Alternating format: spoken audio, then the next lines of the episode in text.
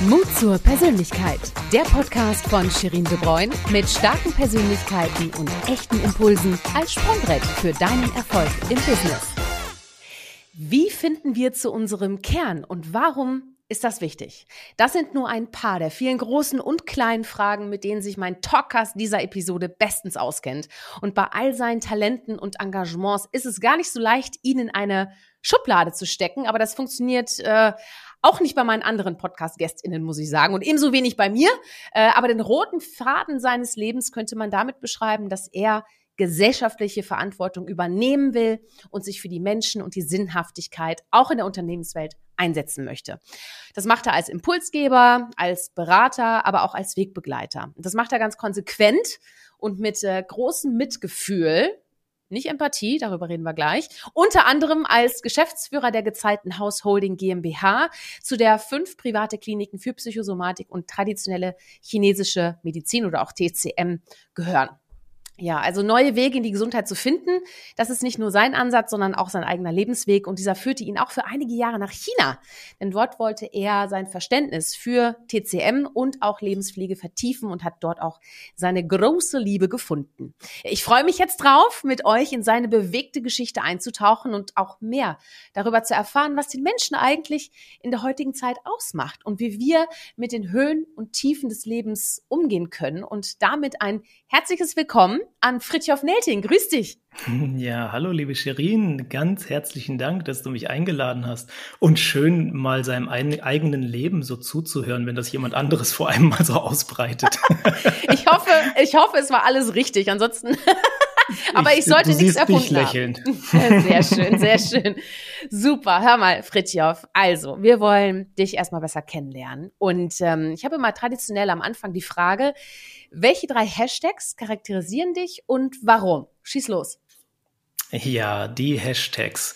Ähm, der erste Hashtag, würde ich sagen, ist Hashtag entspannt. Ich mhm. bin grundsätzlich, halte sehr viel davon, mit guter Ruhe durchs Leben zu gehen, so würde ich sagen. Ne? Also im Prinzip nicht wie so ein aufgescheuchter Hühnerhaufen durch die Welt zu laufen, sondern erstmal im eigenen Leben die Mitte ganz gut zu finden, um dann auch flexibel und dann auch durchaus gespannt auf alles reagieren zu können, was da im Leben so ankommt. Das hat sich immer sehr, sehr bewährt, macht viel Freude und äh, ja, ist einfach so eine schöne Grundeinstellung und Grundhaltung, die mir viele Wege auch eröffnet hat und wenig verbaut hat. So, das würde ich sagen als mhm. erstes. Ähm, das zweite, du hast das eben schon angesprochen, das Wort ist das Wort Verantwortung. Mhm. Ähm, ich glaube grundsätzlich, dass Menschen, die in einer ähm, Situation sind, entweder weil sie da reingeboren sind oder weil sie irgendwas können oder weil sie irgendwelche Leute kennen oder weil sie irgendein ein äh, äh Talent oder eine Begeisterung für irgendwas haben, dass man das auch tatsächlich nutzt, um die Gesellschaft voranzubringen. Mhm. Und äh, du hast die Kliniken schon angesprochen, da erleben wir das natürlich auch häufig, was passiert, wenn man nicht mehr so den Weg hat dafür, ne? also wenn ich sozusagen nicht mehr in der Lage bin, Verantwortung zu übernehmen oder wenn ich Verantwortung übernehme für etwas, was vielleicht dem Gesellschaftszweck gar nicht so dienlich ist. Ne? Und äh, insofern, das ist was, da beschäftige ich mich sehr viel mit und auch sehr gerne. Ja, und das Dritte, ähm, ich würde sagen, begeisterungsfähig. Mhm. Ja, kann ich ne? durchaus. also äh, ich bin mhm. äh, sehr begeisterungsfähig äh, für äh, grundsätzlich, ich würde sagen, Impulse. Also es muss noch nicht mal äh, jedes Mal gleich ein Projekt oder alles sein. Da muss ich auch immer schauen, weil ich da auch Lust drauf habe auf viele Themen. Aber erstmal begeisterungsfähig im Sinne von, ich lasse die Dinge auf mich wirken. Also ich höre mir tatsächlich erstmal an, wer der Mensch vor mir ist und finde das einfach ganz häufig ganz begeisternd und werde neugierig und lasse mich inspirieren und daraus formt sich meine Welt und äh, das, was ich dann tue, das wird da viel auf dieser Basis quasi ähm, ja erstmal äh, abgelegt in der Festplatte und darauf agiere ich dann irgendwie weiter im Leben. Mhm. Ja, und so lässt du dich auch durch die begeisterungsfähig in den Podcast einladen, ne? So ist das. Ja, und ich meine, äh, klar, also bei dir als äh, Langeweilerin und äh, so, ne, da war das ein bisschen schwieriger. Nee, also das, ich glaube, das erste Mal, als wir miteinander gesprochen haben, da war das ganz schnell klar, dass wir irgendwie da auch Spaß haben, irgendwie miteinander zu sprechen und äh, beide gerne lachen. Und äh, von daher, ja, bin ich sehr, sehr gerne hier. Schön. Hör mal, du hattest mir in einem unserer Gespräche mal gesagt, ähm, dass du früher immer gesagt hast, du baust gerne äh, Brücken. Heute baust du Netze. Was meinst du denn damit und warum ist dir das wichtig? Ähm, Brücken sind was sehr, sehr Schönes. Sie verbinden A und B. Ähm, manchmal oder häufiger merkt man aber, wenn man diese beiden Brücken miteinander verbunden hat, äh, dass es ja noch andere Ebenen gibt, die man auch mitdenken sollte. Also wenn ich ähm, eine Brücke zwischen Jung und Alt baue, dann ist das sehr, sehr schön. Gleichzeitig sollte ich dann vielleicht auch noch gucken, was ist denn mit Mann und Frau und was ist denn mit Ost und West und mit Tag und Nacht und den ganzen unterschiedlichen Ebenen im Leben. Und ähm, ich finde es einfach unglaublich äh, spannend und interessant, sich damit auseinanderzusetzen, was passiert denn, wenn ich die Dinge tatsächlich nicht einfach nur ähm, auf der direkten, vermeintlich kausalen Ebene mir angucke, sondern wenn ich nochmal schaue, was gibt's alles noch für Themen dahinter? Und äh, gerade in so einem Bereich in der, wie in der Psychosomatik, aus dem ich ursprünglich komme, äh, da ist das ganz, ganz wesentlich. Ähm, und vielleicht mal so ein, ein Beispiel, äh, ein ganz Gerne, banales ja. Beispiel. Mhm. Wenn ein Mensch mit Schlafstörungen zu uns kommt, dann äh, kann ich tausend Ideen haben, was das ist und warum er nicht schläft oder Stress oder sonst was. Es könnte aber ganz banal auch einfach sein, dass jede Nacht ein Zug hinter seinem Haus herfährt und jede Stunde wird er dadurch aufgeweckt. Ne? Also und nimmt das vielleicht noch nicht mal voll bewusst wahr und äh, will damit sagen, es lohnt sich, das gesamte Bild anzugucken. Denn wenn ein Faktor fehlt, und an dem Wort Faktor sieht man ja schon, wenn da eine Null wäre irgendwo, ich weiß irgendwas nicht, dann kommt da hinten nichts Vernünftiges bei raus. Mhm, und ja. ähm, deshalb lohnt es sich tatsächlich so breit wie möglich die Themen anzuschauen. Und da bin ich unglaublich begeisterungsfähig für. Und das äh, ist auch ein Teil meines Lebens, dass ich eigentlich ständig weiterlerne und schaue, Mensch, wo fehlen mir denn noch so Bühnenlichter, die irgendwie mein Bild der Bühne, der Welt irgendwie noch beleuchten können aus einem anderen Winkel, wo ich sage, ach, jetzt gibt es noch eine andere Stimmung oder es gibt mhm. noch ein mhm. anderes Bild irgendwie. Das mache ich unglaublich gerne. Ja, spannend, ja. Sag mal, ähm, lass uns mal über deine Station sprechen. China habe ich ja schon mal angesprochen kurz, äh, mhm. aber da fängt das ja nicht an, sondern du hast ja auch ein Leben als Fritjof vor China. Also sag mal, welche Stationen waren denn für dich in deinem Leben äh, wirklich entscheidend für deine Persönlichkeit, die du heute hast? Ähm, also lustigerweise fängt es schon trotzdem irgendwie mit China an. Zwar nicht ich, aber meine Vorfahren äh, als Deutsche waren über mehrere Generationen in China und meine Großmutter ist in China geboren und meine Urgroßmutter ist in China geboren und meine Urgroßeltern waren in China, sind ausgewandert dahin. Also bin ich schon irgendwie ähm, doch sehr geprägt von der Art auch der chinesischen Denkweise und vor allem von dieser äh, die weiche Kraft. Das ist so ein Wort, was in China immer geprägt wird. Das ist was, was mhm. ich unglaublich äh, schön finde, äh, dass man eben sagt, nicht einfach immer nur draufhauen, sondern sich erstmal anschauen, was kommt da überhaupt, das vielleicht nutzen, Energie umwandeln, um mhm. dann was konstruktiv Schönes draus zu machen. Also deshalb, das ist so, da hat China schon ganz viel mit meiner mhm. Persönlichkeit zu tun. Ähm, ansonsten ähm, würde ich sagen, mein Lebensweg ist tatsächlich ein ständiges Lernen gewesen, aber nicht im Sinne des Strebens nach Wissen oder eines Strebers in dieser Definition, sondern eher im Sinne von, hoppla, da gibt's so viele spannende Themen noch, die würde ich mir alle gerne nochmal anschauen. Und äh, ich bin viel in der Welt rumgekommen, äh, habe mir viele Orte angeguckt, war schon in der Highschool mal ein halbes Jahr in der, mit, mit 15, 16, ähm, äh, war lange in Ungarn, äh, bin einfach viel durch die Welt getingelt und habe mich da irgendwie beeindrucken lassen. Es hat einen Eindruck bei mir hinterlassen, ähm, den ich irgendwie dann in mein Leben mit, mit aufgenommen habe. Und ähm, dann war ich aber, bevor ich, was du eben sagtest, ich bin damals ja nach China gegangen, weil meine Eltern mich gefragt haben, was ich denn eigentlich hier im elterlichen Unternehmen jetzt so mache und ob ich das irgendwann mal übernehmen möchte oder nicht. Mhm. Und äh, da habe ich gesagt, puh, äh, gute Frage, äh, dafür muss ich mhm. jetzt mal weggehen. Also mhm. da habe ich zwar gemerkt, dass ich das offensichtlich recht gut kann, aber das reine Können von etwas bedeutet ja noch nicht, dass es das ist, was ich liebe oder das ist, was ich will. Genau. Mhm. Und äh, da habe ich gesagt, die Frage kann ich so systemimmanent, also hier vor Ort gar nicht beantworten. Und äh, mhm. weil ich war auch so ein bisschen in unsere äh, äh, Klinik, damals noch eine Klinik, war eher so reingerutscht, weil es auch keine einfachen Zeiten waren. Also inklusive Insolvenz, inklusive schweren Zeiten, inklusive gesellschaftlich nicht anerkannt sein in dem, was wir tun. Das haben wir alles miterlebt, das habe ich miterlebt und äh, habe da mein ähm, meine Eltern viel unterstützt, habe Medizinökonomie studiert, äh, äh, berufsbegleitend neben der Arbeit dann und äh, habe dann aber irgendwann gemerkt, so wie das so bei vielen Leben ist, man kommt irgendwie, ohne das so ganz bewusst zu wählen, irgendwo an. Mhm. Und wenn dann so eine Entscheidung ansteht, wie so willst du das jetzt die nächsten zehn oder auch die nächsten 40 Jahre machen, dann äh, finde ich sowas wie mal ein kleines Sabbatical irgendwie sehr, sehr sinnvoll. Und äh, das war für mich tatsächlich ganz, ganz, ganz wertvoll, weil ich war, als ich in äh, China war, das war eigentlich, ich war erst in Frankreich, dann in China, wollte dann noch weiter durch die Welt tingeln, aber mhm. dann habe ich eben meine Frau da kennengelernt und hatte Schön. gute Gründe da zu bleiben mhm. und äh, habe dann aber irgendwann gemerkt, äh, wir waren anderthalb Jahre insgesamt da und ich habe dann gemerkt, ich schalte mich immer wieder doch auf unsere Systeme auf in den Kliniken und frage nach, wie es denn aussieht, wie es ist und ich merke so, hm, Moment, ich bin frei, ich muss nicht zurückgehen, mhm. aber hoppla, ich möchte zurückgehen. Okay. So und das ist irgendwie was, damit konnte ich mich dann auch ehrlich äh, vor unsere Mitarbeiter damals stellen und sagen, ich möchte das gerne als Geschäftsführer in dem Fall übernehmen. Ich möchte das gerne weiterbringen. Ähm, und nicht irgendwie, ja, ich bin jetzt der, der, der Sohn der Gründer und äh, deshalb mache ich das mal, ne? So, sondern mhm. es war wirklich mhm. eine innere äh, Entscheidung und ein langer Prozess. Toll, ja.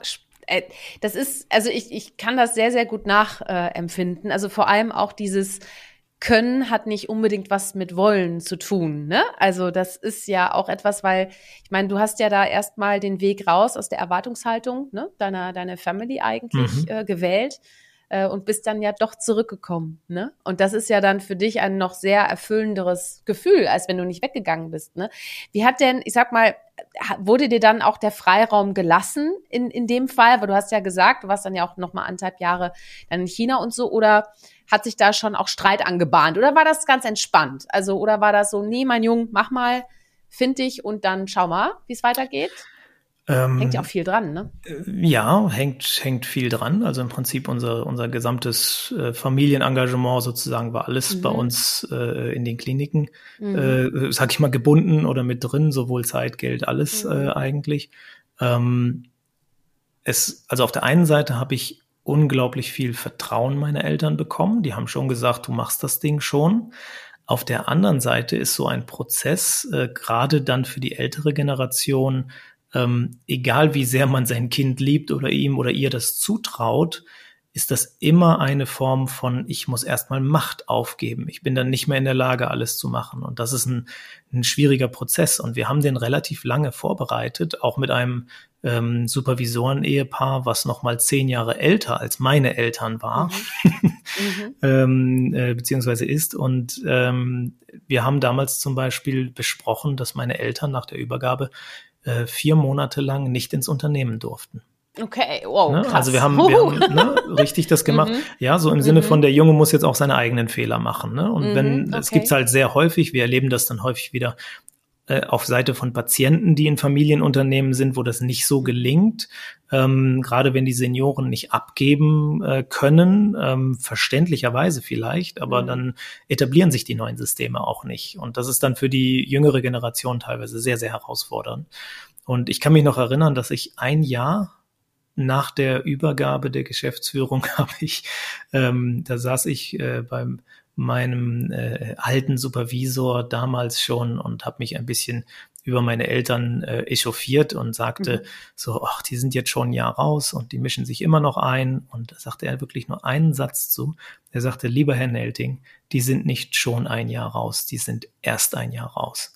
Hm. Und deshalb bin ich, ähm, ich glaube, meine Liebe auch zur Begleitung von Menschen sind aus solchen Schlüsselsätzen ist das geboren, weil das hat ja nichts mit Intelligenz zu tun. Das hat nichts damit zu tun, wie gut man fachlich ausgebildet ist, sondern es hat tatsächlich etwas damit zu tun, dass man Menschen hat, die einen begleiten, die vielleicht ein Stückchen Weisheit schon haben, was man selbst noch nicht hat. Mhm. Und die die Dinge auf den Punkt bringen können und gleichzeitig nicht Teil des eigenen Systems sind. Ne? Und äh, insofern ist es was, was ich bis heute auch selbst einfach unglaublich gerne mache, denn es hat mir damals so viel geholfen und auch meinen Eltern geholfen. Und wir sind jetzt, ähm, ich habe 2013 äh, die Geschäftsführung übergeben. Mittlerweile sind wir schon wieder einen Schritt weiter. Wir haben jetzt auch weitere Geschäftsführer und ich bin gar nicht mehr so viel operativ bei uns tätig, sondern äh, mehr äh, im Bereich der, der Öffentlichkeitsarbeit in der Außendarstellung als Gesellschafter mhm. so. Und ähm, ich glaube, Anfang, ja, so vor zwei, drei Jahren da sagten meine Eltern, ja, so langsam sind wir angekommen. ne? Also es, ja. es, hat ein, es braucht mhm. einfach ein bisschen Zeit. Ja, braucht und Zeit, klar. Ähm, die, die mhm. Zeitvorstellung, auch da die Brücken oder die Netze, ähm, dass man dafür ein Verständnis hat, ne? Und nicht nur sozusagen jetzt aus der Jugend heraus dieses, ach, die sind schon Jahre aus und die kommen immer noch mit mhm. irgendwelchen Sachen. Mhm. Na klar kommen die mit irgendwelchen Sachen, das haben die ihr Leben lang gemacht und einfach sozusagen auch schön, wir gehen jetzt an den Strand Cocktails trinken. Das mhm. ist bei Menschen, insbesondere bei Menschen, die sich als verantwortungsbewusste Menschen erleben, gar nicht so einfach möglich. Ja, ja, das stimmt. Du mal, ich, du hast gerade vorhin, hast du äh, was gesagt, da, da habe ich kurz gezuckt, und zwar, ähm, dass ihr habt alle Höhen und Tiefen äh, erlebt, äh, auch als, als Firma sozusagen, als Unternehmen. Mhm. Ähm, vor allem auch, weil das, was ihr tut, gesellschaftlich nicht angesehen war. So, mhm. das Blatt hat sich ja mal komplett gewendet, würde ich sagen. Aber was genau habt ihr denn getan und was tut ihr heute? Also welche Fragen und welche ja, Themen beschäftigen euch in eurem Alltag und vor allem auch im Gezeitenhaus? Ähm, also die gesellschaftliche Anerkennung, ähm, das ist so auf mehreren Ebenen. Äh, das eine war das Thema der chinesischen Medizin äh, mhm. damals schon. Ähm, wir hatten äh, vor den Gezeitenhäusern unserer jetzigen Klinikgruppe hatten wir, beziehungsweise damals noch meine Eltern mit Geschäftspartner zusammen, eine ähm, Klinik, die haben sie 1992 gegründet. Das war damals die erste Tinnitus-Klinik in Deutschland. Ähm, zu der Zeit, wenn man da äh, Qigong oder Tai Chi mit den Patienten im Park gemacht hat, da hat man wirklich noch einen Scheibenwischer von den Leuten bekommen. Ne? Also das war relativ heftig und irgendwie mhm. versteckt und so nebenher. Ähm, mittlerweile sind wir, ich glaube, wir sind in Deutschland die erste dann auch als Akutkrankenhaus anerkannte Klinik, die die TCM schon im Namen mit drin hat. Also da waren wir tatsächlich sehr, sehr ähm, stringent und haben gesagt, nein, das ist mit dabei und sowas wie Qigong machen ist mittlerweile sogar in den Depressionsleitlinien mit drin. Also da haben wir viel erreicht. Nicht nur wir natürlich, äh, das gesamte ja, ja. Äh, gesellschaftliche mhm. System hat da viel gereicht, aber wir bilden uns ein, dass wir ein ganz bisschen was vielleicht auch damit mhm. zu tun hatten. Ähm, und äh, gleichzeitig ist es ja so, dass äh, Themen wie Burnout, wie Stressfolgeerkrankungen, Depressionen, Ängste, was auch immer es in diesem Bereich gibt. Es ist eine ganze Menge. Ähm, nicht, jetzt will ich gar nicht so sehr auf äh, Corona und Ukraine und diese Themen irgendwie eingehen. Das war vorher auch schon so, dass man merkt, die Art und Weise, wie wir mit uns umgehen, wie unser Leben aufgebaut ist, das war auch vorher schon was, das ist ein großes, großes Thema. Und äh, wir haben uns als Familie lange mit der Frage beschäftigt, äh, wie können wir eigentlich die Menschen erreichen, die entweder noch gesund sind oder es vielleicht nicht mehr sind, aber es sich nicht eingestehen können. Also tatsächlich an diesem Punkt, ähm, wo man sagt, ja doch, das geht so, oder man kann das mit gesellschaftlicher Norm äh, alles kaschieren, da gibt's ja ganz viele Möglichkeiten. Mhm. Ähm, und da haben wir uns tatsächlich sehr, sehr viel mit äh, beschäftigt. Äh, insbesondere mein Vater hat einige Bücher dazu geschrieben. Ähm, wir haben in den letzten Jahren, wir haben, äh, mein Vater hat eine Masterclass dazu gemacht, äh, einen Videokurs, wo wir mit den Kindern anfangen. Also wir beschäftigen uns mhm. sehr viel mit der Situation der Kinder. Ähm, nicht nur wegen der Kinder, das schon hauptsächlich, aber auch, weil jeder Erwachsene mal ein Kind war. Da sind wir wieder beim Netz und die Frage, wie ist es eigentlich bei mir damals gewesen? Äh, äh, bin ich eigentlich hm, von neurophysiologisch beispielsweise so aufgewachsen, wie ich das eigentlich brauche, um auch im, äh, im Erwachsenenalter und auch dann im höheren Alter gesund und gut zu leben? Ähm, all solche Fragen, die sind uns irgendwie sehr, sehr wichtig und äh, ich habe es einfach für mich als sehr sinnvoll erlebt, ähm, dass man diese Themen ein bisschen aus dem Psychobereich rausholt. Ähm, also beispielsweise, ich mache mit meinem Bruder den, den Bildungs- und Gesundheitskompass, wo wir über ganz andere Themen reden, aber trotzdem natürlich mit dem Wissen, was wir aus äh, unseren äh, vielen Jahren Klinikerfahrung haben. Und das ist dann irgendwie ganz, ganz spannend, äh, was daraus entsteht. Also wenn ich beispielsweise ähm, äh, guter Bekannter von mir, der die äh, Tomorrow Bank gegründet hat, also Schleichwerbung an der Stelle, die sind super. Das ist einfach macht Spaß, was die machen. ja, okay. den, den, den Michael. Dann soll ich auch mal mit dem reden. ja, musstest du mal machen. Ähm, der, der war bei mir im, im, im Podcast und wir haben über das mhm. Thema Geld geredet. Das ist nur so ein Beispiel. Mhm. Und ähm, wie was Geld in der Bildung bei Kindern, bei Familien irgendwie für, für einen Wert hat. Und es ist aber im Prinzip dann ja sehr, sehr naheliegend, auch darüber zu sprechen, was passiert eigentlich, wenn ich mich verschulde? Was Klar, passiert, ja, ja. wenn ein Kind keine mhm. Impulskontrolle hat und immer kaufen möchte oder immer Süßigkeiten essen möchte? Was mhm. bedeutet das eigentlich? Und äh, so ist es irgendwie, das ist so ein, ein bisschen zu meiner Leidenschaft geworden, ähm, unterschiedliche äh, Einflugschneisen für den gleichen Flughafen äh, äh, zu suchen. Also wir haben immer das Thema, wie kann ich gesund und glücklich leben, aber aus ganz vielen unterschiedlichen Blickwinkeln betrachtet. Und das macht einfach ganz viel Spaß, weil äh, ich würde sagen, du kannst wahrscheinlich jetzt mal irgendein Wort sagen und ich finde relativ leicht eine gute äh, Richtung, wie oder warum das irgendwas mit Gesundheit oder mit Glück oder mit Sinn zu tun hat. Und ja. äh, das macht aber auch Spaß, ja. Und, ja. und ist vor allem das letzte vielleicht noch dazu, ähm, es erreicht die Menschen tatsächlich. Und zwar nicht auf dieser Psycho-Ebene erstmal, vor allem, ähm, die ist ja auch vollkommen in Ordnung, aber sie wird von den Menschen häufig als Defizit belastet äh, oder man hat es nicht geschafft, man ist nicht gut genug. So wird es erlebt, mhm. ähm, wobei es eigentlich so schöne Bilder gibt und man gleichzeitig sagen kann, naja, wenn du dich so und so äh, ernährst, wenn das und das alles geleistet werden muss gleichzeitig in den und den Voraussetzungen, dann hast du irgendwann rein körperlich die Voraussetzungen dass das alles nicht mehr funktioniert. Mhm. Und die Brücke, das aller, allerletzte, was ich dazu jetzt sage, aber ich merke selbst, dass ich immer da, ähm, das so interessant ist, was. Aber ich kann folgen, leg los. Das ist gut, das ist wunderbar, so, sonst sagst du Stopp, genau. Das, was ich, ähm, wo überhaupt keine Verbindungen zu geschaffen werden in der Regel, ähm, sind beispielsweise Alterserkrankungen. Also wenn ich mir anschaue, wie viele Menschen mit Alzheimer, mit Herzinfarkt, Schlaganfall, äh, was es alles gibt, Parkinson, MS und so weiter und so fort, das sind mhm. viele Erkrankungen, die überwiegend im höheren Alter auftreten. Aber wir sind mittlerweile sehr gut auch biochemisch und neurophysiologisch in der Lage, das durchs Leben zurückzuverfolgen. Und gerade wenn man bei diesen Erkrankungen, bei den meisten davon ausgeht, dass das eigentlich Entzündungserkrankungen sind, mhm. die aber letzten Endes eine Inkubationszeit, also Zeit von sozusagen Start bis es wirklich ausbricht, von 20 bis teilweise 50 Jahren haben, dann ist das nur selbstverständlich eigentlich, dass ich sage, was ich heute tue, hat mit der Art und Weise, wie ich im Alter lebe, oder leben kann und dann vielleicht auch wieder für meine Kinder oder meine Enkel da sein kann, was vielleicht ja wichtig ist und eine Rolle spielt. Ähm, das hat eine, das hat eine Auswirkung, wie ich mich um mich selbst ja. kümmere. Aber eben nie in der Art und Weise, dass ich jetzt sage mit dem Hammer drauf und sage, ist alles schlimm, was du machst und du wirst mhm. dich krank machen oder so. Das äh, halte ich für nicht zielführend, sondern eher neugierig machend und ähm, vielleicht ein bisschen inspirieren, ne? dass man Lust hat, mehr davon zu hören, weil nur dann sind auch alle Sachen eigentlich äh, wirkungsvoll, die man dann machen könnte. Ja, und auch die Leichtigkeit da reinzubringen. Ne? Also was ich zum Beispiel ganz schön finde, ist, äh, du hm. hast ja auch das Gezeitenhaus im Instagram-Profil mit drei Hashtags beschrieben. Ne? Psychotherapie, Psychosomatik und du bist nicht allein. das fand ich auch sehr charmant. sehr süß, schön.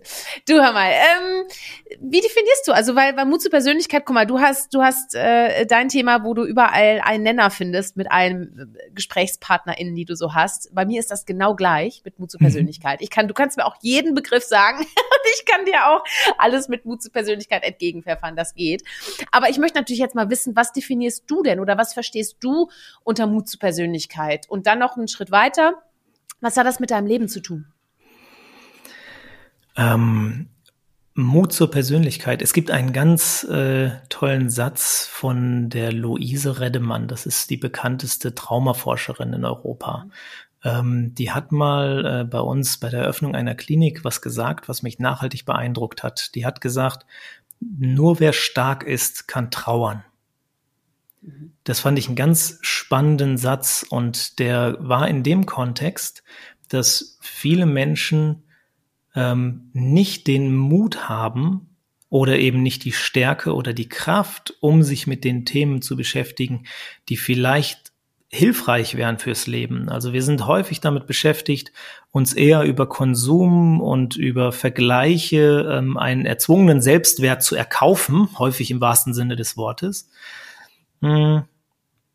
und sind nicht genügsam. Wir können uns selbst nicht genug sein. Wir können uns keine Bestätigung geben. Dabei ist ein Mensch, der in der Lage ist, ähm, ohne das Lob der anderen auszukommen. Der sagt, ich bin erstmal jetzt so weit oder ich hatte die Stärke, um mit meiner Persönlichkeit, so wie sie ist, jetzt auch gut zurechtzukommen. Das sind in aller Regel die Menschen, die man relativ angenehm findet. Also ich persönlich, für mich ist es zumindest so, dass ich mich bei solchen Menschen unglaublich gerne anlehne oder mir unglaublich gerne Rat hole oder nachfrage, Mensch, wie habt ihr das denn im Leben gemacht? Und ich glaube, und das ist meine feste Überzeugung, dass ähm, so ein bisschen wie im Marketing, wie die First Mover. Das sind vielleicht zehn Prozent, zwölf Prozent, die man braucht, um Gesellschaft in eine Richtung ähm, anzustupsen. Ähm, das muss nicht sofort jeder sein. Das sind viele Menschen so sehr in ihren eigenen Leben noch gefangen, äh, sehr, sehr verständlicherweise gefangen, weil sie häufig gar nicht andere Möglichkeiten hatten. Und wenn es aber Menschen gibt, die sich gerne mit sich selbst beschäftigen, äh, um dann diese Rolle spielen zu können, das ist für mich der Mut zur Persönlichkeit. Und ich glaube einfach, das sind, das sind dann wirklich inspirierende Menschen. Und gleichzeitig, da gibt's aber ein Aber, ähm, mhm. wo, wo ich finde, da muss man sich immer wieder auch ähm, äh, sehr, äh, sehr stark selbst überprüfen, denn ähm, häufig geht es leicht dann auch in die Verherrlichung des eigenen und häufig geht es auch in was Narzisstisches rein. Mhm. Ähm, mhm. Und also ich sag mal, der, der Guru ist vielleicht nicht immer der Weise, ähm, dadurch, dass er ähm, häufig irgendwann auf dem Weg die Richtung verliert. Ähm, dass es irgendwann ähm, doch so toll ist, dass Menschen einen äh, äh, spannend finden oder einem Zuspruch geben, da kann man sich, glaube ich, sehr, sehr leicht drin verlieren. Deshalb ist mhm. diese Arbeit mit sich selbst, je, je mehr Verantwortung man übernimmt, ist diese Arbeit, glaube ich, immer wichtiger und die Überprüfung, ist es eigentlich sinnvoll, äh, äh quasi je mehr man erreichen kann, das auch so zu tun? Oder ist es gut, irgendwie immer mal wieder irgendwann zu sagen, jetzt ist auch mal gut und jetzt muss ja, es. Jetzt nehme ne? ich mich mal zurück. Jetzt mhm. nehme ich mich mal ja. äh, zurück. Mhm. Also das ist eine, eine spannende Frage und ich glaube, da kann sich niemand von freisprechen und ich merke das auch. Also je mehr mir gelingt, desto toller finde ich das dann auch und dann muss ich auch mal wieder bei mir vorbeikommen irgendwie und sagen so jetzt erstmal. Nett, muss ich auch mal wieder zurück, bei mir ne? vorbeikommen. Ja, das, das ist ein Satz, den, das sagen wir auch unseren Patienten. Wir sagen, einmal am Tag solltest du bei dir selbst vorbeikommen. Echt? Ah, das, mhm. ist, das merke ich mir. Das muss mhm. ich mir mhm. direkt hier, mein Footnote, muss ich direkt sagen. Großartig, ja. ja. ja. stimmt. Du, apropos, ähm, äh, du hast auch gerade angesprochen, ne, so äh, Gurus ne, helfen ja auch gerne dann Menschen und so, ne? Und, und wir alle helfen gerne Menschen. Du hilfst vielen Menschen. Aber wie viel helfen ist denn eigentlich gesund aus deiner Sicht? Ähm, Aufopferung ähm, beschreibt sehr, sehr genau die Grenze. ähm, und es ist einfach tatsächlich so, dass Menschen, gerade Menschen mit einem Helfer gehen, ähm, äh, ganz häufig in schwere Lebenskrisen reinkommen, ähm, weil sie so sehr über die Maßen anderen helfen wollen, dass sie dann irgendwann wegbrechen. Und ähm, ich finde immer so als, als Beispiel ähm, Lehrer oder Lehrerinnen, die an den Schulen erstmal einen guten Job machen wollen, ähm, Wissen weitergeben wollen und dann aber mit teilweise hochbelasteten Kindern konfrontiert werden. Mhm. Hm. Die Frage, bin ich verantwortlich dem Kind gegenüber, wenn ich alles in meiner Macht stehende tue, um ihm zu helfen. Und dann sind es bei 25 Kindern aber vielleicht nicht eins, sondern eher fünf bis zehn. Ne? Also wir haben ja Zahlen dazu. Wir gehen davon aus, dass 25 Prozent der Kinder in Deutschland harte oder auch sexualisierte Gewalt erlebt haben. Ne? Also das sind einfach, das sind enorm hohe Zahlen und mm. Weitere 25 Prozent, wo wir von emotionaler Vernachlässigung äh, oder auch digitaler Vernachlässigung sprechen, ne? also alleinlassen mit Medien und nicht mehr im Kontakt sein. Also da haben, mhm. da gibt es eine ganze Menge zu tun. Und wenn ich jetzt in diesem Beispiel, wenn die Lehrerin oder der Lehrer ähm, sich so sehr verausgabt, äh, um diesen Kindern oder dem ganzen Umfeld, wem auch immer, noch irgendwie zu helfen, dann bin ich in aller Regel äh, erstmal klingt das, ich meine, finde ich, klingt es von mir selbst fast asozial, weil ich dann sage, du bist unverantwortlich. Mhm. Und das tut den Menschen sehr weh, weil sie ja in ihrem ganz hohen Verantwortungsempfinden den Menschen helfen wollen. Mhm. Aber da gilt tatsächlich bei der Gesundheit, und das wäre auch, also wenn, wenn, wenn alle Zuhörerinnen und Zuhörer von mir irgendwie eine Sache mitnehmen wollen, dann würde ich sagen, die Regel im Flugzeug, hilf erst dir selbst und dann den anderen, wenn die Gasmaske runterfällt. Mhm. die ist so wichtig und so wesentlich. Mhm. Ähm, denn wir erleben es, wie gesagt, das Lehrerbeispiel, das ist auch nicht ähm, zufällig gewählt. Das ist unsere äh, mit die Hauptgruppe der Patienten, die wir bei uns haben. Wir haben ganz viele andere Gruppen natürlich auch, aber man sieht das zahlenmäßig so sehr, so ein Abbild der Gesellschaft gleichzeitig auch ähm, dass Menschen, die gerne helfen wollen, die sind eigentlich in der Verantwortung, sich selbst erst zu helfen. Denn selbst wenn das bedeutet, dass sie dann pro Woche, sagen wir mal, jeden Tag kümmern sie sich mal eine Stunde richtig gut um sich selbst und sind dann fünf oder auch sieben Stunden weniger für alle anderen da. Ja, dann ist diese Zeit etwas weniger vorhanden für diese Kinder oder für wen auch immer. Gleichzeitig können sie das in guter Gesundheit mit einer viel mhm. besseren Konzentrationsfähigkeit, Klarheit und auch vielleicht Überzeugungskraft ähm, nicht nur fünf oder zehn Jahre machen, sondern vielleicht 30 oder 40 Jahre.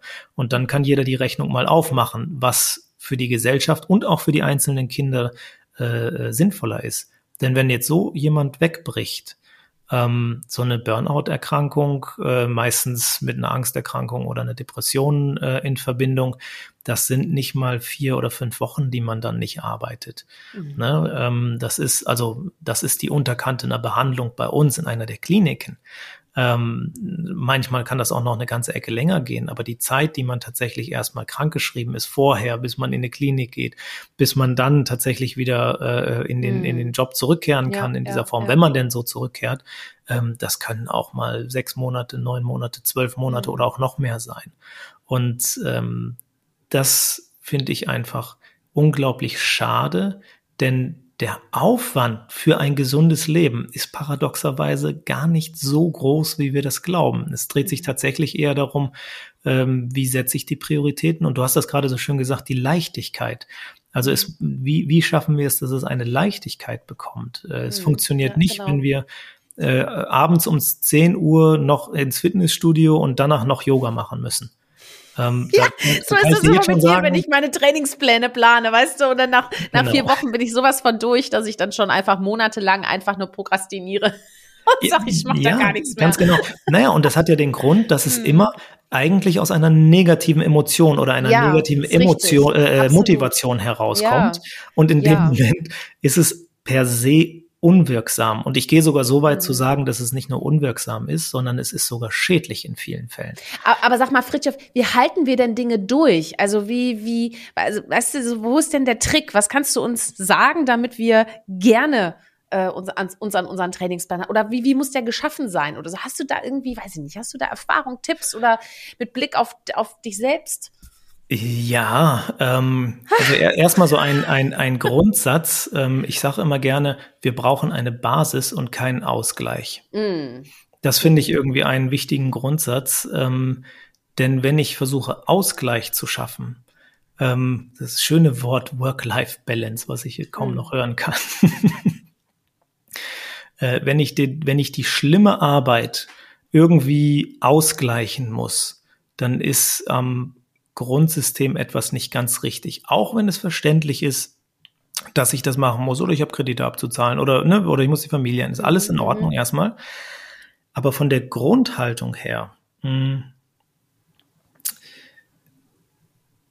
wenn ich ähm, es schaffe, äh, Lust auf etwas zu haben, ähm, wenn du einen Urlaub mit Freunden planst, dafür Zeit hast, dann macht das Spaß, dann kannst du dafür Energie aufwenden.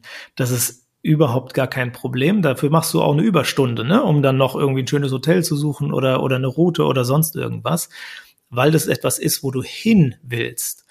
Und wir agieren aber alles, was wir Anti-Stress, äh, äh, das Wort, das finde ich ohnehin gehört eigentlich verboten, denn in diesem Bereich ist es ausschließlich die Kategorie, wir laufen weg von.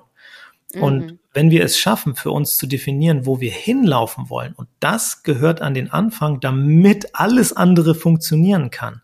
Also erst einmal ähm, zu definieren, wo möchte ich überhaupt hin im Leben. Ähm, für einige ist diese Frage sehr groß und gar nicht so leicht beantwortbar. Also wenn ich das jetzt im philosophischen Sinne, so der, der Sinn des Lebens, ne, mhm, wofür bist ja. du auf der Welt? Mhm.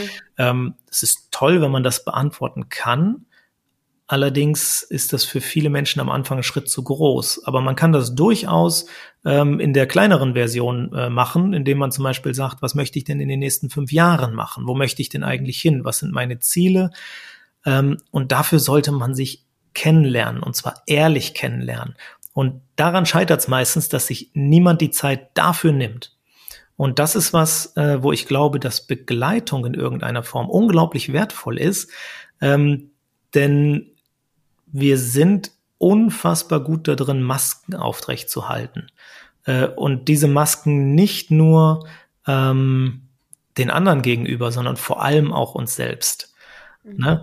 Und ähm, wenn wir sozusagen aus diesem am Anfang, was dieses Beispiel, man muss in Fitnessstudio und Yoga und noch meditieren und Ernährungsumstellung irgendwie alles gleichzeitig machen. Alles gleichzeitig. Mhm. Alles gleichzeitig und dann zum Neujahr, ne, weil das war ja so schlimm das alte Jahr. Das ist so klassisch, diese, ich brauche jetzt einen Ausgleich. Ne? In zwei Jahr, in zwei Wochen ist alles anders, weißt du? Ganz genau, in zwei Wochen ist alles anders. Und da ist immer, ähm, da, da kann sich jeder äh, und jede mal einfach vielleicht selbst überprüfen. Das nächste Mal, wenn man so einen Satz sagt, wie fängt der an? Meistens fängt er an mit ich muss oder ich müsste oder ich sollte mal. Das sind die Standardsätze. Und wenn die Sätze so anfangen, dann legt euch auf die Couch und lasst das einfach. Weil es wird nichts bringen. Ne? Und unter Umständen, ähm, ich bin an dem Punkt manchmal so ein bisschen provokativ und, und frage, äh, glaubt ihr denn, dass unsere Patienten Idioten sind? Glaubt ihr, bei denen ist alles in Ordnung? Und dann kommen die ganz plötzlich zu uns ins Krankenhaus, weil es nicht geht? Nein, mhm. natürlich nicht. Das sind Menschen mit einer Geschichte und das hat lange gedauert teilweise und die haben all diese Dinge auch ausprobiert. Mhm. Aber ja. es hat in der Regel nicht funktioniert. Und wie gesagt, in unserem Erleben, äh, und wir haben insgesamt jetzt auch stationär schon so um die 20.000 Menschen gesehen, also wir haben viele Wege in Lebenskrisen tatsächlich erlebt, ähm, ist dieser Weg einfach ein Weg, der häufig sogar das negative Gefühl, das Frust erleben, weil es dann mhm. doch nicht klappt, ne? Oder nach vier Wochen ist der Plan dann wieder, ne? Und dann prokrastiniert man und dann ist man mit sich unzufrieden und so weiter und so fort. Ähm, dieser Weg funktioniert nicht. Wenn man dann an dem Punkt ist, dass man das verstanden hat, das versteht erstmal nur der Kopf. Das versteht noch nicht der Körper, das versteht erstmal der Kopf. An dem Punkt kommt dann ein Satz wie, ich darf jetzt nicht müssen. Ja. Super. Und das ist ja, ja. leider immer noch der gleiche Mist.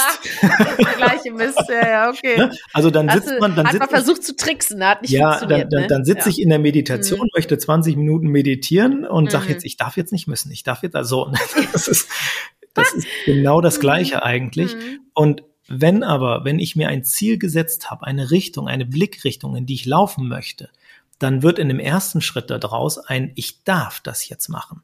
Ne? Also beispielsweise, du hast gerade nach meinem persönlichen gefragt, ich stehe morgens unglaublich gerne mittlerweile äh, um kurz nach fünf auf und habe ein bis zwei Stunden für mich, bevor ich die Familie aufwecke, in der ich meine Lebenspflege, meine Basis quasi mache. Okay. Ich fand das früher schrecklich. Ich war Langschläfer. Ich habe gesagt, lass mich in Ruhe. Ich bin doch nicht bekloppt, dass ich hier irgendwie morgens auch noch eine Minute früher aufstehe, als ich irgendwie muss habe es aber mit meinem Ziel so verbunden und ich will jetzt nicht sagen, dass jeder früh aufstehen muss. Das kann jeder. Also ich glaub, nee, jeder kann ja seinen eigenen Weg finden. Aber, ja, in, aber in, meinem mhm. Weg ist es so, mhm. dass ich eben im ersten Moment da gesessen habe und dann irgendwie morgens, ich habe dann für mich äh, entweder meditiert oder bin in den Garten gegangen, habe eine Tai Chi Form gemacht oder bin spazieren gegangen oder habe ein mhm. Buch gelesen, was auch immer irgendwie dann mhm. gerade dran war. Und das war am Anfang irgendwie ein, ah, ich darf das machen. Und das war irgendwie ein sehr wohliges Gefühl. Mhm, ja. Und mittlerweile ist da irgendwie einfach nur noch ein Ich bin draus geworden. Schön. Also es wird irgendwann sozusagen Vom so sehr eine eigene Gewohnheit. Zum Ich muss dürfen, zum Ich darf, zum Ich bin. So könnte man den Journey, äh, so könnte man den beschreiben. Mhm. Und dann ist es irgendwie etwas, äh, es ist nicht mehr ähm, mit irgendeiner Form der äußeren, des äußeren Zwangs. Äh, verbunden. Und das ist aber ein Weg. Und ich glaube, das ist wichtig. Ja. Und deshalb bin ich immer gerade bei den Guru-Themen ein bisschen ähm, zurückhaltend.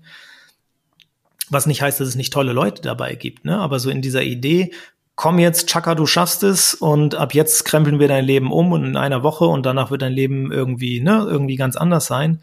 Ähm, das kann mal tolle Impulse bieten, ne, dass man mhm. irgendwie was festgestellt hat und irgendwie im Hinterköpfchen merkt, ach, da war doch mal was vor drei Jahren bei diesem Impulsseminar, ne, so, das mag mal sein, aber von der Grundidee her werden ganz häufig nur Abhängigkeiten und Abos verkauft. Mhm. und man kommt nicht an den Punkt, dass man irgendwie sich selbst hinterfragt und sagt, was ist denn für mich eigentlich das, was ich möchte? Und ich finde grundsätzlich immer die, die herzliche Einladung an jeden Menschen, sucht euch jemanden, ähm, mhm. mit dem ihr über diese Themen reden könnt. Ne?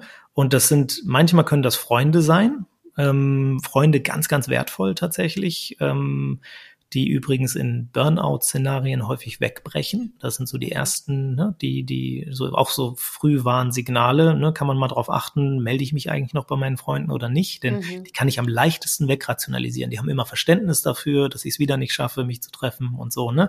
Mhm. Irgendwann hat man keine Freunde mehr.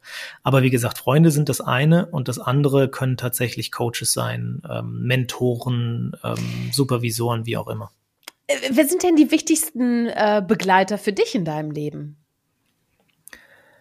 Ähm, ich habe eine ganze Reihe von eine ganze Reihe, ja. ähm, ja, hängt auch wieder mit meiner Begeisterungsfähigkeit zusammen ein bisschen, ähm, wobei es eben auch unterschiedliche Aspekte darin gibt. Mhm. Ähm, also für mich haben tatsächlich bis heute äh, äh, meine Eltern und meine Geschwister für mich eine ganz wesentliche mhm. Rolle. Ähm, meine jetzt Kernfamilie natürlich genauso, aber die die ganz eigene Kernfamilie ist immer noch etwas Spezielles da drin. Ähm, also wenn, wenn, wenn meine Frau mir sagen würde, Mann, du siehst heute aber scheiße aus. das könnte auch was mit einer Ehedynamik mal anstellen. Ne? Andersrum wäre das noch viel schwieriger. Ne? So, also das sind vielleicht nicht immer die richtigen Plätze äh, dafür. Ähm, trotzdem sollte man natürlich auch in Ehen viel sprechen und das machen, aber das sind besondere Formen einfach der Verbindung. Ähm, ich habe, und das war für mich äh, in diesem Jahr tatsächlich, muss ich sagen, auch etwas, was äh, nicht leicht war. Ich habe über zwölf Jahre meinen wichtigsten Coach oder Supervisor, ähm, mhm. der ist mit 83 Jahren verstorben im März diesen mhm. Jahres.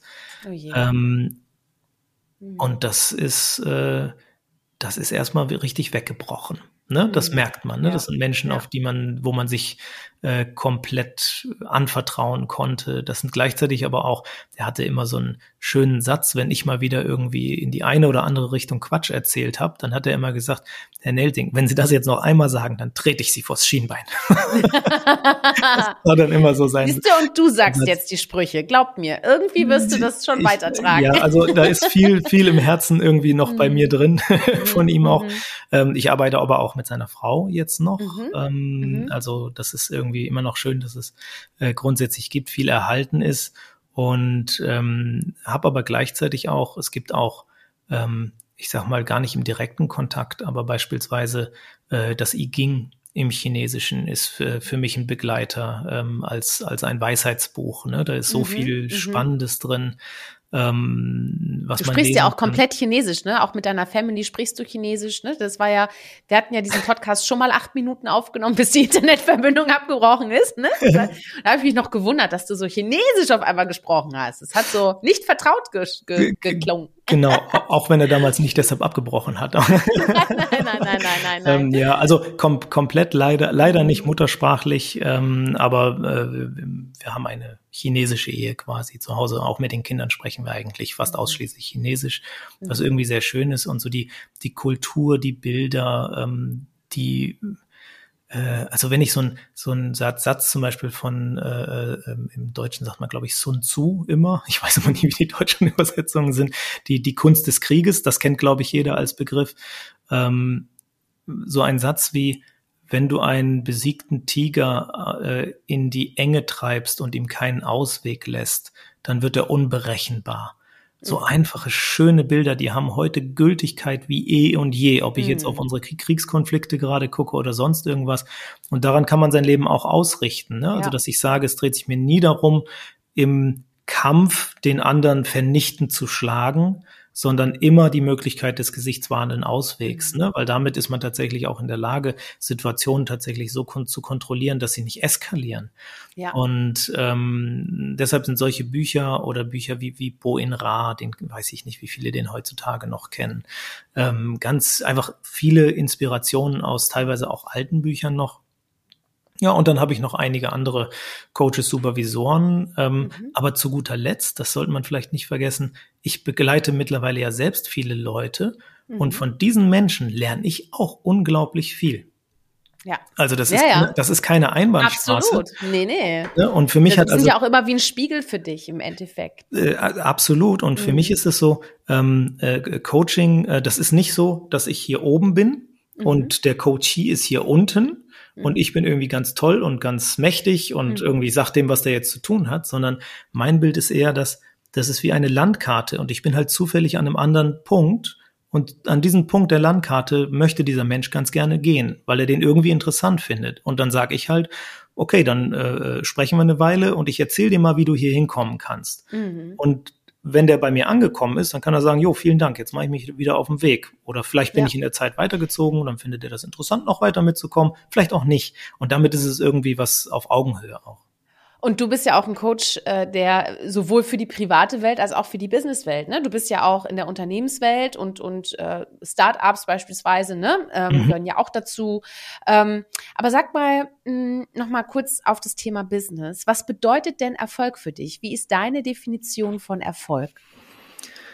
Ähm, ich bin großer Freund der Gemeinwohlökonomie. Mhm.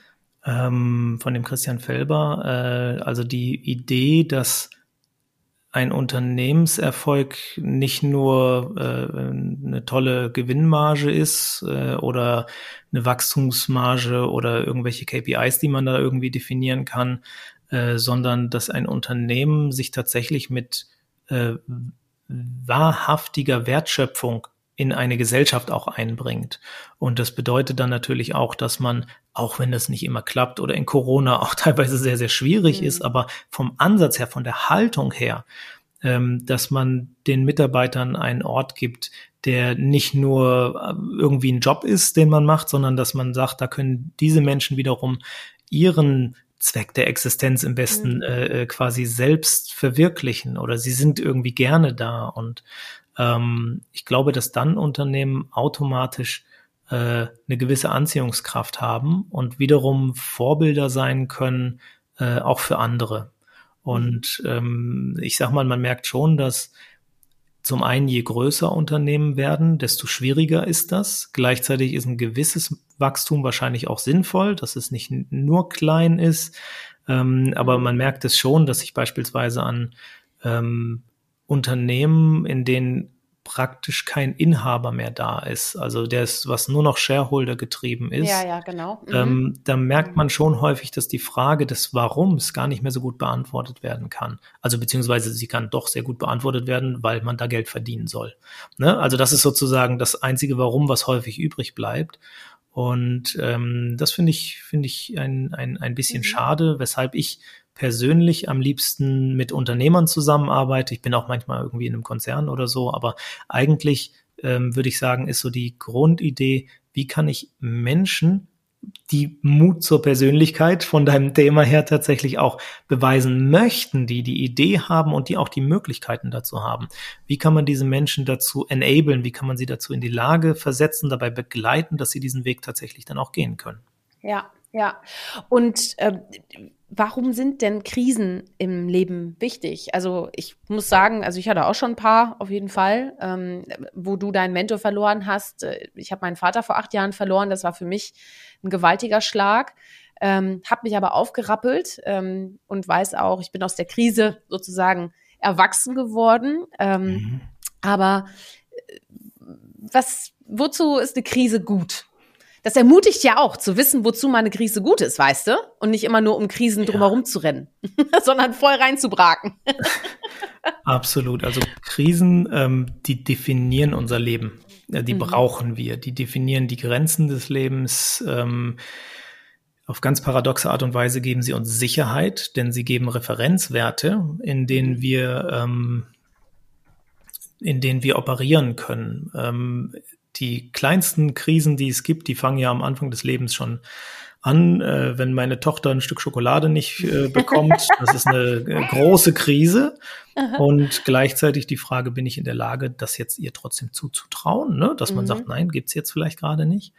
Ähm, das heißt, Krisen oder andersrum Grenzen, an die man ranstößt, sind unglaublich wichtig. Äh, wir haben uns äh, Gezeitenhaus unter anderem deshalb genannt, denn die Dualität im Leben, also wir haben Ebbe und wir haben Flut. Und ja. Äh, in der Flut alleine, da saufen wir einfach nur. Und mhm. in der Ebbe alleine, also in der Krise alleine, da ähm, vertrocknen, vertrocknen, wir. wir. Genau. Und wir brauchen den Wechsel der Gezeiten. Ne? Da kann das Leben gedeihen. Und insofern ist es äh, ganz wesentlich und wichtig, dass wir Krisen haben. Gleichzeitig ist die Frage, ob jeder Mensch die volle Breitseite abkriegen muss. mhm. ähm, mhm. Also ja. ich sag mal, wenn ich mir das gesellschaftlich angucke, dann sind gleichzeitig zu viele Menschen in zu schweren Krisen. Das mhm. ist ein, das ist auch nicht gut für Gesellschaft. Also ja. es muss auch noch eine Erholungsfähigkeit äh, geben tatsächlich, eine Regenerationsfähigkeit, eine mhm. Resilienz von, so dass man auch wieder ins Leben zurückkommen kann. Ähm, wir hatten das, ähm, äh, wann war das, äh, um 2004 äh, rum, als die IT-Blase damals, äh, die Dotcom-Blase geplatzt mhm. ist. Ähm, das war um die Zeit herum, wo wir das erste Gezeitenhaus gegründet haben. Ähm, und das war teilweise ganz schrecklich mit anzusehen, dass ganz viele dieser ganz jungen Menschen, die mhm. unglaublich schnell, unglaublich viel Geld verdient haben, ähm, die standen auf einmal vor dem finanziellen Nichts. Nichts, ja. Und mhm. diese Menschen, die wussten nicht, ob es auf der Lebenstreppe gerade eine Stufe runtergeht oder ob sie direkt in die Hölle reinfallen. Mhm. Und im Zweifel ist es im Erleben dann eben die Hölle, weil es keinen Referenzwert dazu gibt. Wenn man mal im Leben insolvent war oder auch nur mal vielleicht Druck hatte in der Richtung und das überstanden hat, dann äh, wird man so leicht nicht äh, äh, davon aus der Ruhe gebracht werden. Aber diese Menschen damals, äh, sind mhm. einige sind in Behandlung gegangen, aber es gab tatsächlich auch Fälle, wo Menschen in den Suizid gegangen sind mhm. über sowas, weil die Referenzwerte gefehlt hätten.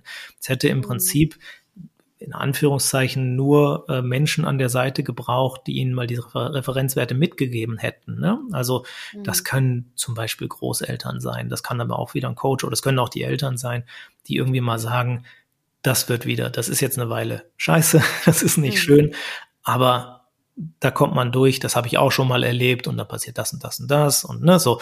Und da kriege ich dann ein bisschen Ruhe und vor allem irgendwann auch wieder Zuversicht drüber.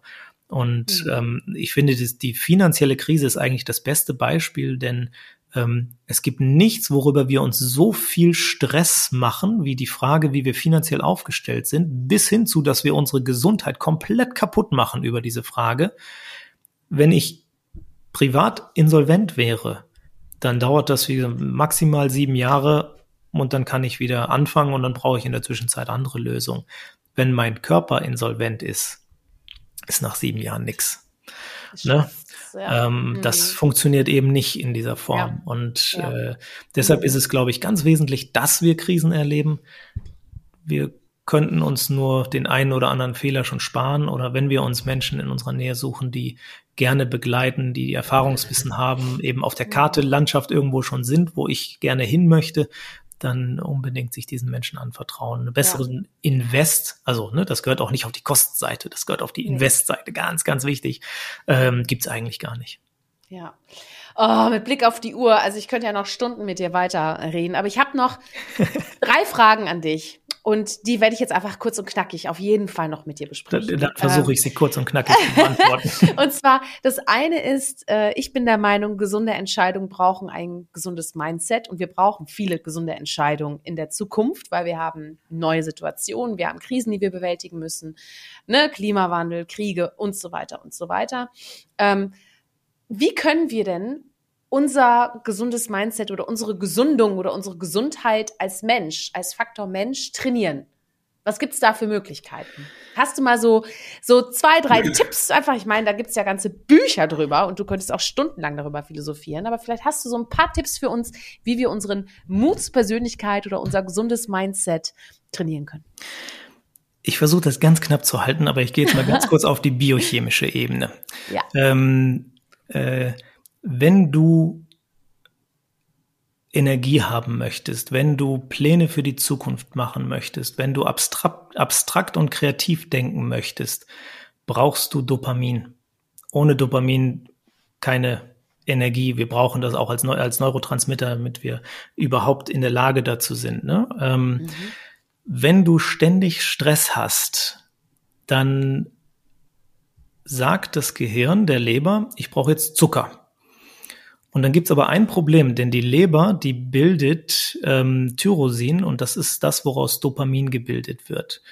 Und wenn du jetzt aber der Leber sagst, die ist, das hat unser Dozent damals gesagt, die Leber ist wie ein Mann, kann 500 Sachen, aber nur eine gleichzeitig. Schublade auf, Schublade genau, zu. Schublade auf, nein, Schublade nein, nein, zu. wir haben keine Schubladen ne? hier. Nein, keine Schubladen, aber es ist ein witziger Satz, weil man kann den sich merken. Ja, ja, ja, ja. So, und wenn die jetzt nie schwarz-weiß, aber wenn jetzt die Leber sagt, okay, alles klar, dann mache ich jetzt Zucker, damit das Gehirn sich mit den ganzen Problemen auseinandersetzen kann, die irgendwie da sind, ähm, dann haben wir nicht mehr die richtige Grundlage, um das zu machen. Und dann kommt noch dazu, wenn wir Stress haben, ist die Standardantwort des Hirns Pizza. Wir wollen dann essen. Und deshalb ein wirklich ganz banaler Tipp in dem Moment, gerade abends und gerade wenn wir Stress erleben, wenn wir es dann schaffen, nicht zu essen, und ich könnte da jetzt mal zwei Stunden drüber referieren, was dann alles auf körperlicher mhm. Ebene passiert, das mache ich jetzt nicht, das ist mal ganz, ganz knapp sozusagen, mhm.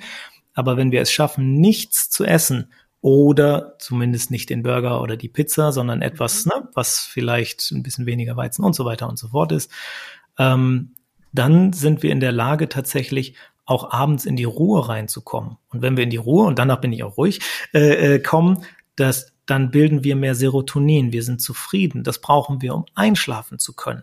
Mhm. Und wenn wir gut einschlafen mit Serotonin, dann kann der Nachfolger von Serotonin gebildet werden. Das ist Melatonin. Und ohne Melatonin haben wir keinen Schlafrhythmus. Wir können nicht richtig schlafen. Mhm. Ne? Und wenn ich jetzt abends die Pizza esse und dann noch kein Serotonin bilde und das aber irgendwie muss ich in den Schlaf kommen, also Alkohol oder Medikamente oder Sport bis zum Umfallen, dann komme ich zwar in den Schlaf, aber ich habe kein Melatonin.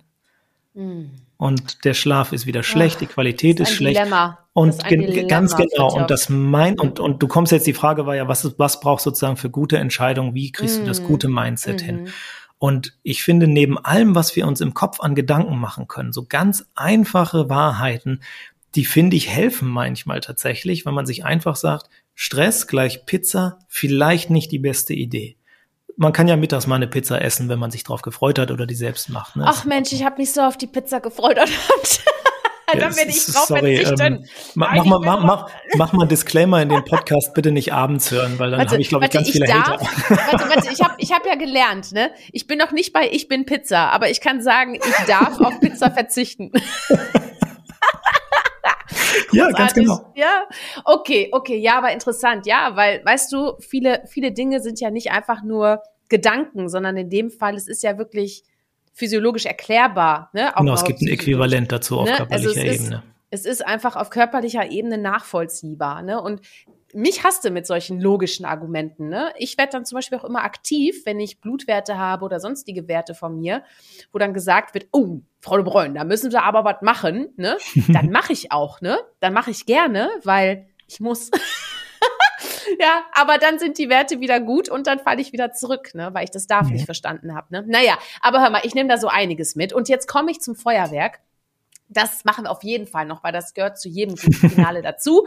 Ich pfeffer dir einfach Sachen entgegen und du antwortest einfach nur mit einem Wort oder ganz, ganz kurz. Äh, du verstehst gleich, wie es geht, aber du hast ja auch schon einen Podcast gehört. Du weißt ja schon, wie der Hase läuft. Ne? Nee, nee, da bin ich so schlecht drin. okay, also pass auf. Berge oder Meer? Berge. Halb voll oder halb leer? Halb voll. Schreibtisch oder Wald? Wald. China oder Deutschland? China. Ja, du hast ja auch mal gesagt, dass du vielleicht irgendwann mal zurückgehst. Im Alter, ein, im, im Alter, Alter, ein Teehaus in den Bergen, um mit Na. den Leuten zu philosophieren. Oh, das treibt den Serotoninspiegel nach oben, damit du viel oh, Melatonin hallo. hast, damit du gut schlafen kannst. Sehr schön. Buch oder Laptop? Buch. Äh, laut oder leise? Leise. Mit lauten Gedanken. Ja. Nee, aber ich würde dich auch, also ich kenne dich jetzt noch nicht lange, ne? aber leise finde ich, aber angenehm leise. Also nicht le leise heißt ja nicht, dass du nichts zu sagen hast, im Gegenteil, sondern ja. einfach, äh, du hörst gut zu. Ja, also ich, ich, ich, ich, möchte die Idee, die ich habe, niemandem überstülpen, ne? So. sondern ich möchte mhm. es eher anbieten, deshalb ja. eher leise. Glücklich oder erfolgreich? Glücklich. Dann hast wirst du Lieblings erfolgreich. Hast du ein Lieblingsgericht? Äh, ein chinesisches Jahr. Kann man das verstehen, wenn du es sagst? Hm. Nö. das, das einfachste, was die auch kennen, äh, gebratenes Ei mit Tomaten. Mm, okay. Mhm. Hast du ein Lieblings? ich weiß, du liest unglaublich viel, aber hast du ein Buch, was du uns ans Herz legen möchtest, wenn wir gerade über das Thema Mut zur Persönlichkeit sprechen? Oh, das ist eine gute Frage. Du hast mir nämlich mal eins empfohlen. Wie werde ja. ich Mensch oder wie war das nochmal? Wie ja, das, also es gibt mal? ganz viele. Ähm, das auf jeden mhm. Fall Werde wieder Mensch. Werde äh, wieder Die Mensch. Rückkehr zum Homo genau. sapiens äh, vom mhm. Leo. Äh, mhm. Das Buch kann ich tatsächlich empfehlen. Könnte ganz viele empfehlen, aber das ist ganz Ja, toll. ich weiß, ich weiß. Vielleicht hast du irgendwann mal eine Buchliste, dann hau ich das noch bei uns im Podcast in, in, den Blog rein unter mutzupersönlichkeit.de. Genau. Mal, hast du einen Lieblingsdrink? Äh, Tee? Ja, Genau. Ich weiß, du trinkst keinen Alkohol. Ich weiß das. Ja. Deswegen, und der hat mir einen ganz tollen Tee empfohlen, aber ich muss erstmal meine alten Teesorten alle auftrinken, bevor ich deinen Tee kaufen darf. ich muss erstmal, weißt du, oh nee, furchtbar. Ich muss wirklich an meiner Formulierung enden. Also ich merke das jetzt auch schon an mir, dass ich, ich muss an meiner Formulierung, schon wieder, hör mal. Ist lustig, man kommt immer wieder rein. Müssen, ne? Also, mhm. liebe Zuhörerinnen, Zuhörer, liebe Freunde, bitte äh, beachtet mal, wie oft ihr dieses Wort müssen verwendet. Und ihr müsst auf Shirin hören. Ihr müsst auf Shirin hören. ihr dürft es sehr gerne und dann seid ihr auch. So, hör mal, eine Schlussfrage. Und das ist ja auch die Frage, ja, die ist meine Grundmotivation, warum ich diesen, diesen Podcast machen möchte. Mm, und zwar, Fritjof, warum braucht unsere Welt Mut zur Persönlichkeit?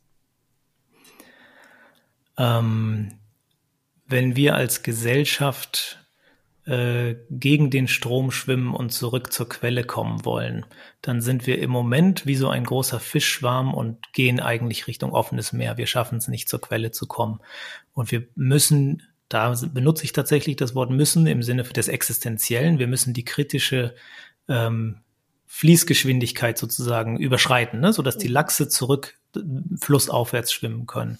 Und ich glaube, und das ist das, die positive Formulierung darin, dass wir das schaffen können, wenn wir Mut zur Persönlichkeit haben, dann können wir Gesellschaft so begleiten, dass die Menschen Lust darauf haben, ähm, sich damit zu beschäftigen. Und in dem Moment, wo sie sich damit beschäftigen, geht es tatsächlich automatisch weiter in eine Richtung, dass man irgendwann zu diesem Ich darf und dann auch dem Ich bin kommt, weil es dann ganz natürlich wird und einfach selbstverständlich wird, dass man das macht und eben nicht mehr der Krampf.